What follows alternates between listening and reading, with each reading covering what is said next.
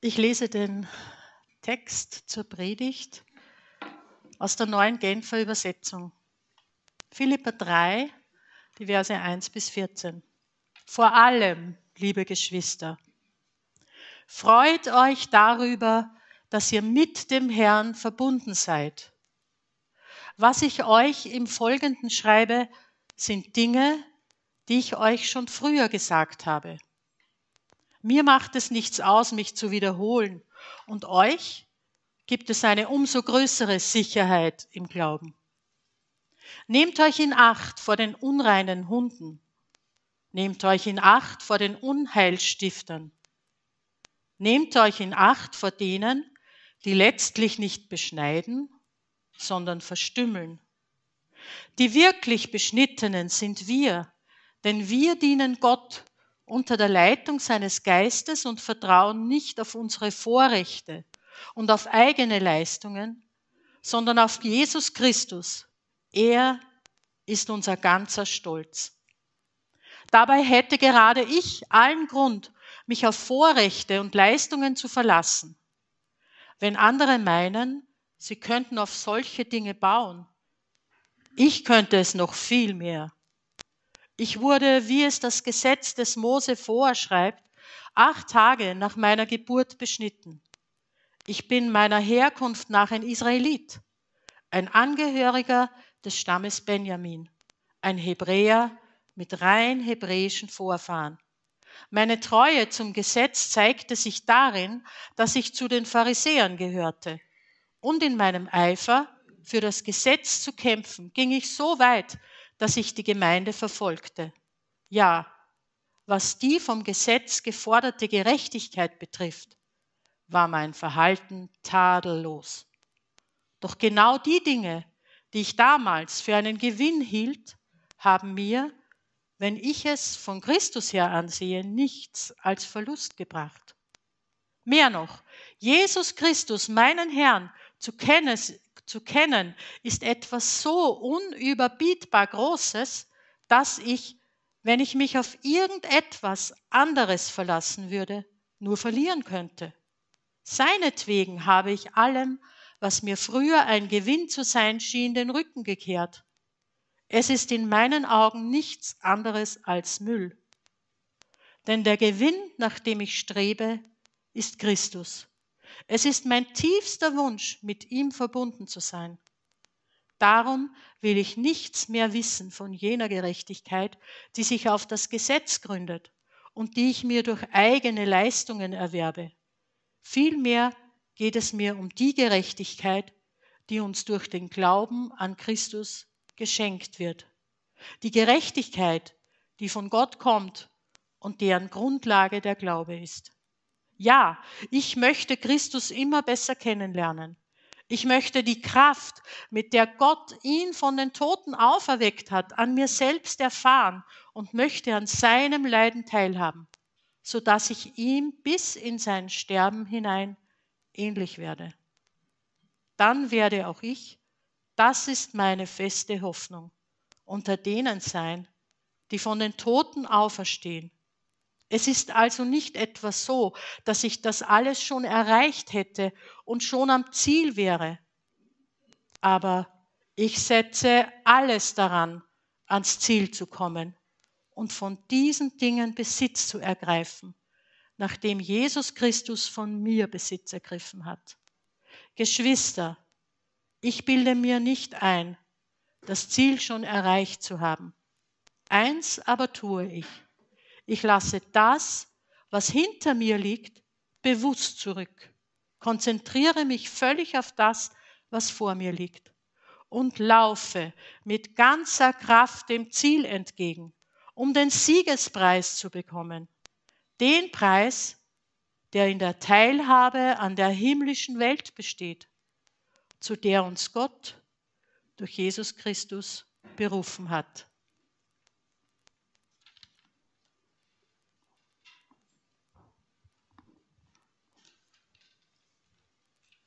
Halleluja, was für ein wunderschöner Text. Danke, Hermine. Gerechtigkeit durch Glauben. Wahrscheinlich vielleicht das zentralste Thema, zumindest eines der zentralsten Themen der Menschheit, würde ich sagen, die Frage, wie wir denn leben können, was aber auch danach kommt. Der Mensch als ein religiöses Wesen in allen Ausprägungen, mit seinem Wissen, auch wenn er es vielleicht manchmal verdrängen möchte, dass da etwas Größeres ist. Und auch diese dunkle Ahnung, dass es nicht reichen sollte oder könnte, so wie wir sind. Gottes Offenbarungsgeschichte, die wir durch die ganze Bibel durch erleben und nachlesen dürfen, von der Genesis bis zur Offenbarung des Johannes, vom Alten bis zum Neuen Testament, ähm, gibt uns Zeugnis von seinen machtvollen Taten, davon, wie er durch alle Epochen hindurch der Menschheit Sinn, Richtung, Hoffnung und ein Ziel geben wollte. Und die Schrift gibt Antwort auf diese Fragen. Sicher nicht in einem erschöpfenden Sinn, ganz mechanisch, wie man sagen kann, eins und eins ist zwei, aber doch Antworten, die tragfähig sind und die ein echtes Fundament dafür darstellen, wie wir leben können mit Gott und mit unseren Mitmenschen. Ich sage noch einmal, Sinn, Richtung, Hoffnung und Ziel für unser ganzes Leben und darüber hinaus. Auch das haben wir mit dem Text schon gehört. Und wir haben auch von, davon gesungen heute, von der Gewissheit einer leiblichen Auferstehung. Paulus, von dem der Text stammt, den wir jetzt gelesen haben, hinterlässt uns in allen seinen Schriften immer ein, man darf sagen, euphorisches, leidenschaftliches und oft überschwängliches Plädoyer für das göttliche Erlösungspaket, das der allmächtige Gott, den wir anbeten, den wir bekennen, für uns geschnürt hat. Konkret in Jesus Christus. Und so finden wir auch im heutigen Text die Klammer, und ich möchte hier die zwei Hauptthemen jetzt auch nochmal betonen. Wir haben eine Klammer von Gerechtigkeit durch Glauben zu der zweiten Kernthematik in dem Text, zur Frage eigentlich der Nachfolge. Neudeutsch, ein Follower zu sein. Und da geht es bei der Nachfolge konkret darum, den Glauben nicht nur zu bekennen, sondern den Weg auch wirklich zu gehen. Jesus Christus nicht nachzufolgen, ihn nur zu bekennen, also unseren Herrn als Gott oder den wahren Gott, ist gut und wichtig und ist die Grundlage für alles. Aber ich glaube, es wäre ein bisschen so, wie wenn du ein Theater, Konzert oder Fußball-Abo hättest und nie in die Vorstellung oder ins Stadion gehst. Das ist doch absurd, das würde doch in diesen sehr irdischen Dingen niemand von uns so machen. Gerechtigkeit durch Glauben an Jesus Christus ist untrennbar verbunden mit der Nachfolge von Jesus Christus. Das mag ich heute ähm, einmal in die Mitte stellen. Diese Klammer, wie gesagt, ist nicht von mir. Diese Klammer finden wir in dem Text von heute, Philippa 3, 1 bis 14. Hermin hat schon angedeutet, Gerechtigkeit, Punkt 1. Der Begriff Gerechtigkeit in der Bibel ist meiner Ansicht nach wohl einer der schwierigsten und heikelsten Begriffe überhaupt von biblischen Ausdrücken. Aus einem sehr einfachen Grund. Unser alltäglicher Sprachgebrauch von dem Wort ist grundlegend anders wie das, was die Bibel mit Gerechtigkeit meint. Wenn wir von Gerechtigkeit sprechen im alltäglichen Leben oder in den Nachrichten, wie es auch die Mini angedeutet hat, dann verwenden wir den Begriff immer in einem vergleichenden Sinn. Das ist doch nicht gerecht, dass das so ist, weil der andere schlechter hat. Es ist doch gerecht, wenn alle Kinder das gleiche Taschengeld bekommen. Es ist doch gerecht, wenn Männer und Frauen für dieselbe Leistung gleich viel Lohn bekommen. Es ist doch gerecht, wenn alle Menschen dieselben Möglichkeiten haben, sich zu entfalten und ihr Leben ohne Benachteiligung gestalten können. Und das sind alles wunderbare Prinzipien und es ist richtig und wichtig, an ihnen zu arbeiten. Spätestens in der neuen Schöpfung, von der wir heute auch schon geredet haben, indirekt, im Himmel wird das so sein. Niemand wird Mangel haben, niemand wird neidig sein. Niemand wird sich mit jemand anderem vergleichen müssen. Da haben wir es schon wieder, dieses elende Wort, vergleichen. Abgesehen davon, dass die menschlich verstandene Ungerechtigkeit in der Welt ganz viel auch menschengemacht ist, durch Sünde, Bosheit, Gier, Ignoranz, Egoismus und alle anderen Abgründe, die wir alle auch ein Stück weit in uns haben, ist es eben ganz zentral für unser Verständnis von Gottes Weg mit der Menschheit und der Bibel. Und das passt uns vielleicht manchmal nicht, aber wir müssen zur Kenntnis nehmen, Gott hat in seiner Hoheit als Schöpfer jeden und jede von uns so gemacht, wie er wollte. Und jeder von uns lebt mehr oder weniger, wo er halt lebt, wo er geboren ist, in einer bestimmten Epoche, in einer bestimmten Gesellschaft mit bestimmten Begabungen, Umständen, gesundheitlichen Voraussetzungen und ähnlichem. Gerecht oder fair ist das mit Sicherheit nicht, wenn wir den Begriff Gerechtigkeit so verwenden, wie wir es im Alltag normalerweise tun. Aber ich habe schon angedeutet, Gerechtigkeit in der Bibel hat eine radikal andere Bedeutung, als wir das oft, ähm, wie wir sie oft verwenden. Und die beiden zu verwechseln wäre fatal. Es wäre das klassische Vergleichen von Äpfel und Birnen und das, wie wir wissen, funktioniert nicht. Ich möchte euch einen Kommentar aus einer Studienbibel vorlesen, der den Begriff Gerechtigkeit ein bisschen definiert. Zugegeben, kein einfacher Text, aber wir werden das schaffen. Da heißt es, Gerechtigkeit im biblischen Verständnis ist ein Verhältnisbegriff. Sie spricht von einem dem ethischen Standard der Gemeinschaft entsprechenden Verhalten von Menschen, vor allem, vor allem im sozialen oder auch im rechtlichen Sinn und meint das, was Recht, richtig oder korrekt ist. Vor allem in den Sprüchen bezeichnet es das ganzheitlich die Gemeinschaft fördernde Verhalten. Na servus. Ich habe es versucht, ein bisschen runterzubrechen. In eigenen Worten. Der Begriff Gerechtigkeit in der Bibel meint die guten, gesunden, gottgegebenen Regeln, die der Mensch für ein funktionierendes Zusammenleben mit Gott und mit seinen Mitmenschen braucht. Mit dem Ziel, dass es allen durch die Einhaltung dieser Regeln, Ordnungen, Gebote gut geht. Das meint die Bibel, wenn sie von Gerechtigkeit spricht. Und auf der Grundlage dieser Ordnungen und Gebote und auch Verbote könnten wir alle unsere Beziehungen florieren sehen. Unser Gott ist auch das ist von der ganzen biblischen Offenbarung, was er uns über sein Wesen gezeigt hat, ein Beziehungswesen. Sein Handeln zielt ausschließlich, darf man sagen, auf intakte Beziehungen ab. In der Dreieinigkeit sowieso eine ewige, wunderschöne, sich gegenseitig hingebende Beziehung von Vater, Sohn und Heiligem Geist. Aber eben auch für uns, die er uns als sein Gegenüber nach seinem Bild, das heißt ihm ähnlich, gemacht hat, hat er uns ausschließlich letztlich dafür erschaffen, dass wir in intakten Beziehungen leben. Man könnte also durchaus sagen, der Sinn des Lebens ist es, mit unserem Schöpfer und mit unseren Mitmenschen in ungetrübter und vollkommener Gemeinschaft zu leben. Gottes Gebote haben nur das zum Ziel. Stelle ich eine Gesellschaft vor, in der alle zehn Gebote eingehalten werden. Ich weiß, das ist eine Utopie. Aber dennoch ist es jede Anstrengung wert, immer wieder an diesen Dingen zu arbeiten. Es ist gut und heilsam, Gottes Maßstäbe täglich neu zu unseren Maßstäben zu machen.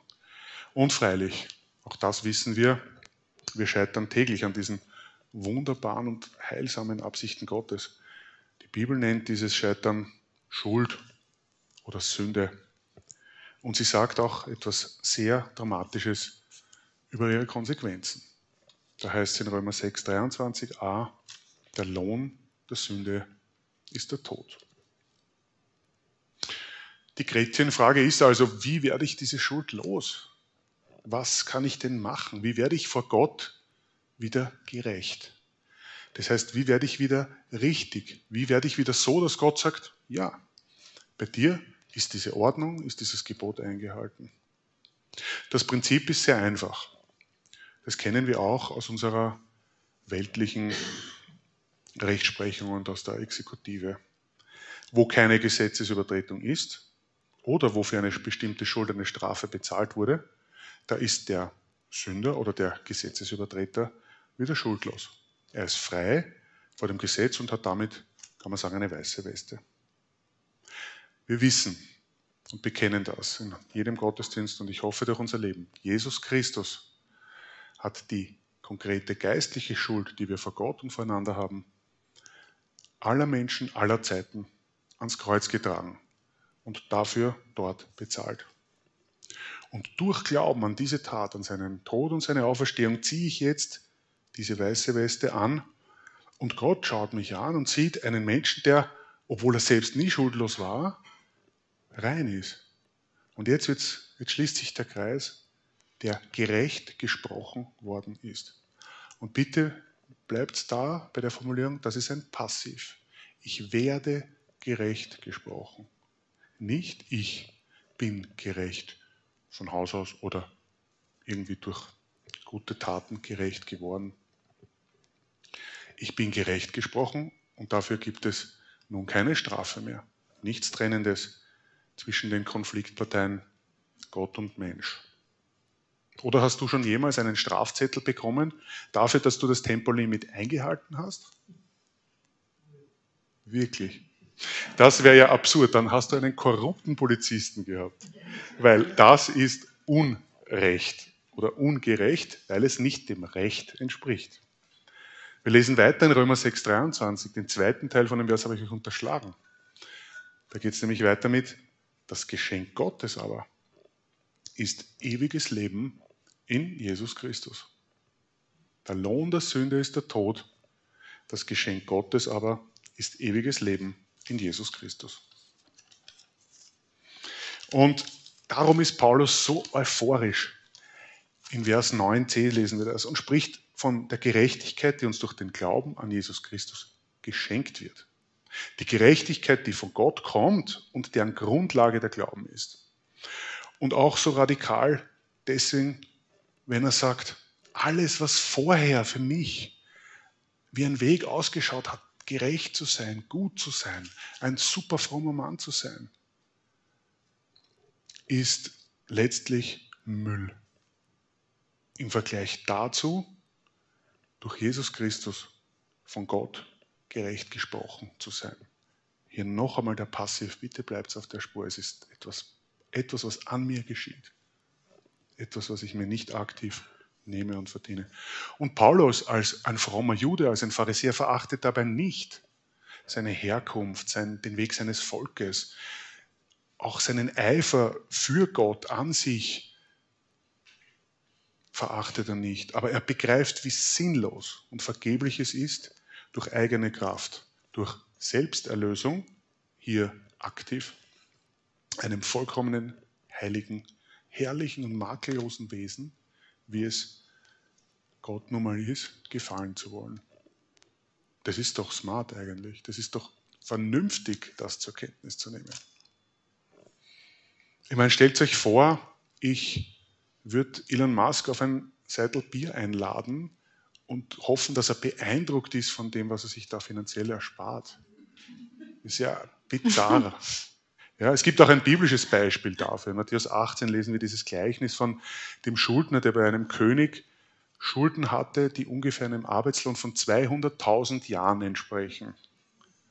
Und sie werden ihm erlassen.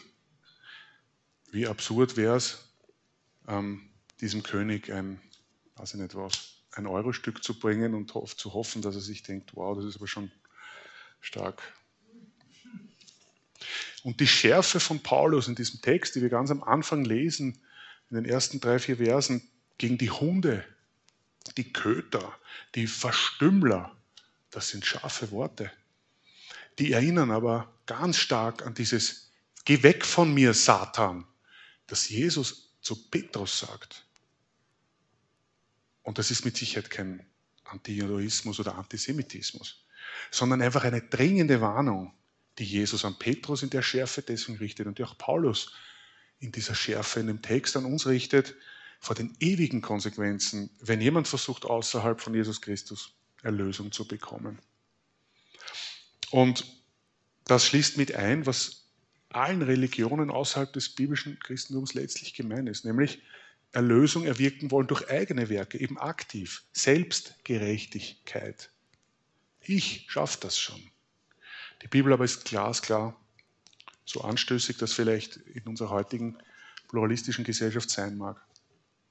Und sagt in Apostelgeschichte 4, Vers 12, bei niemand anderem ist Rettung zu finden. Unter dem ganzen Himmel ist uns Menschen kein anderer Name gegeben als der von Jesus Christus, durch den wir gerettet werden können.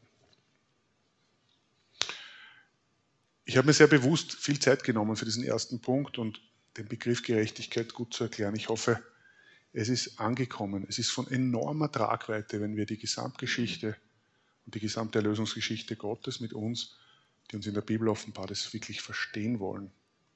Und wenn, dass wir den Begriff in Zukunft trennen von dem, oder dazu sagen, was wir meinen. Meinen wir es vergleichend oder meinen wir es im Sinne auf ein Recht angewandt, auf das Recht und die Gerechtigkeit Gottes.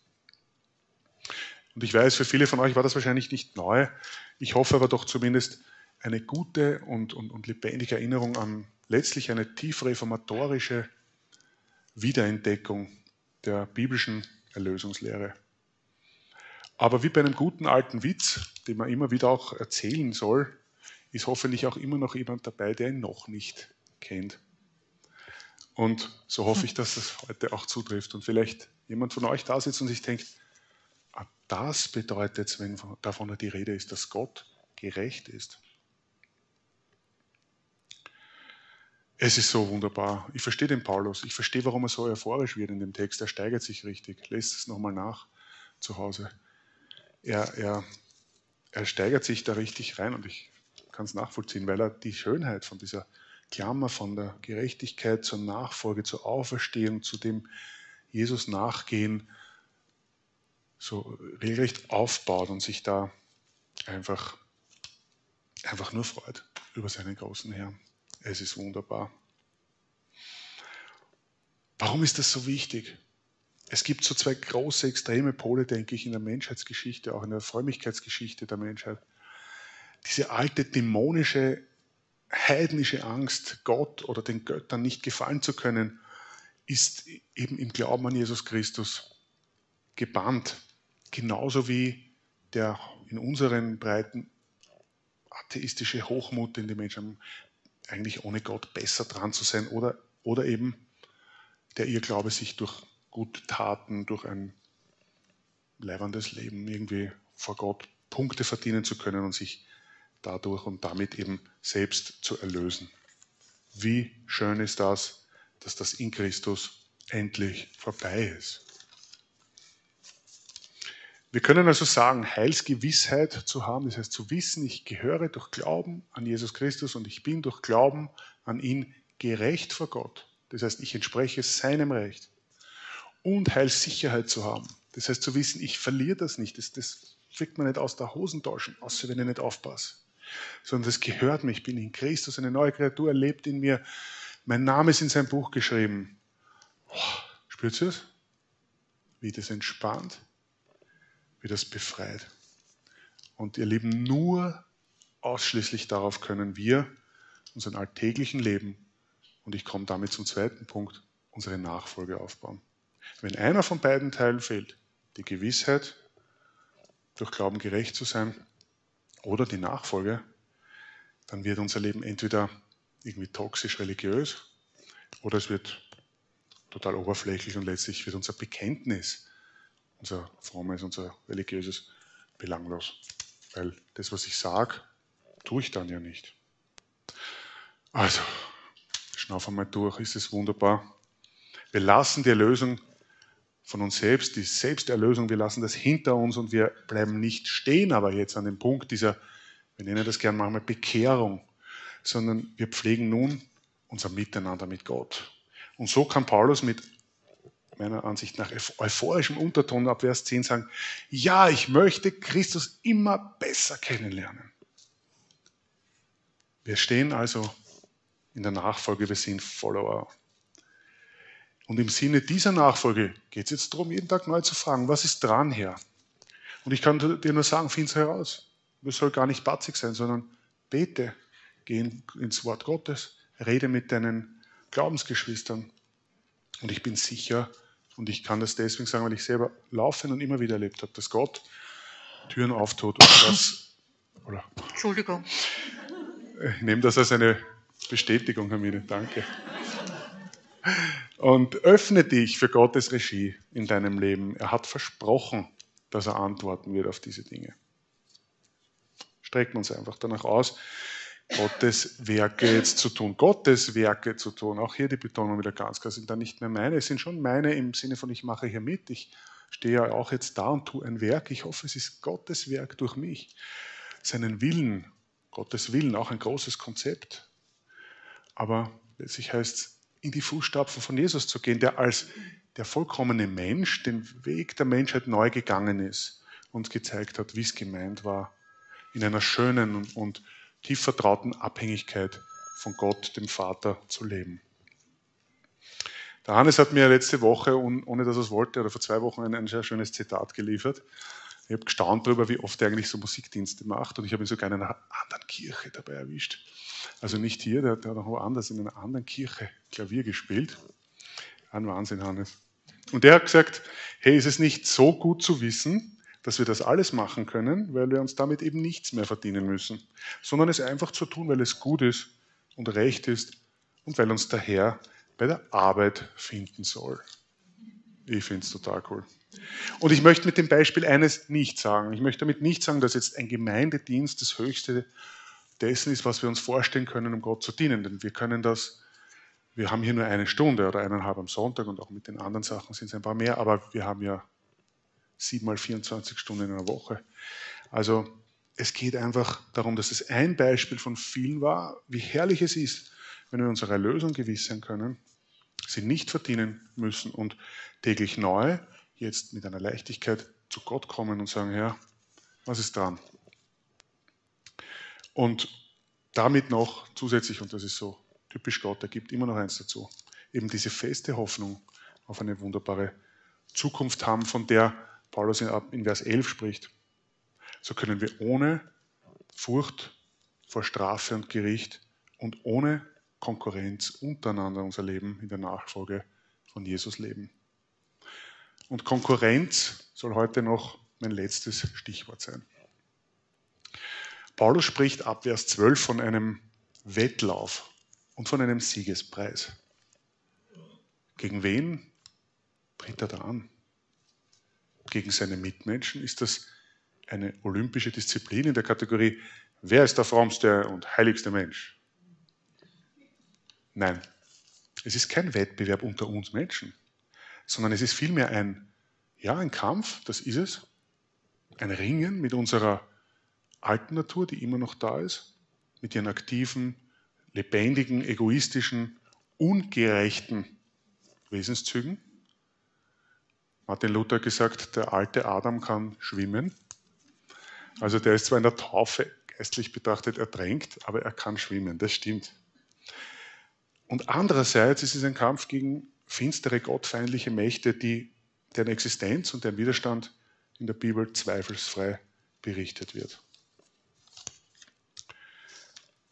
Aber nicht nur, dass wir auch da wissen dürfen, dass wir schon Sieger sind in Christus, ist es ganz wichtig zu verstehen, dass wir nicht gegeneinander als Menschen hier antreten. Wir kämpfen als Kinder Gottes gemeinsam in der Disziplin neue Lebensart gegen alte Lebensart und der Sieg steht schon fest. In dem Wettkampf geht es jetzt darum, einander zu achten, einander anzufeuern in der Nachfolge dieses wunderbaren Gottes. Und darum sind wir auch heute hier, uns immer wieder daran zu erinnern, uns gemeinsam zu stärken in den Wahrheiten Gottes auf dem Weg der Nachfolge.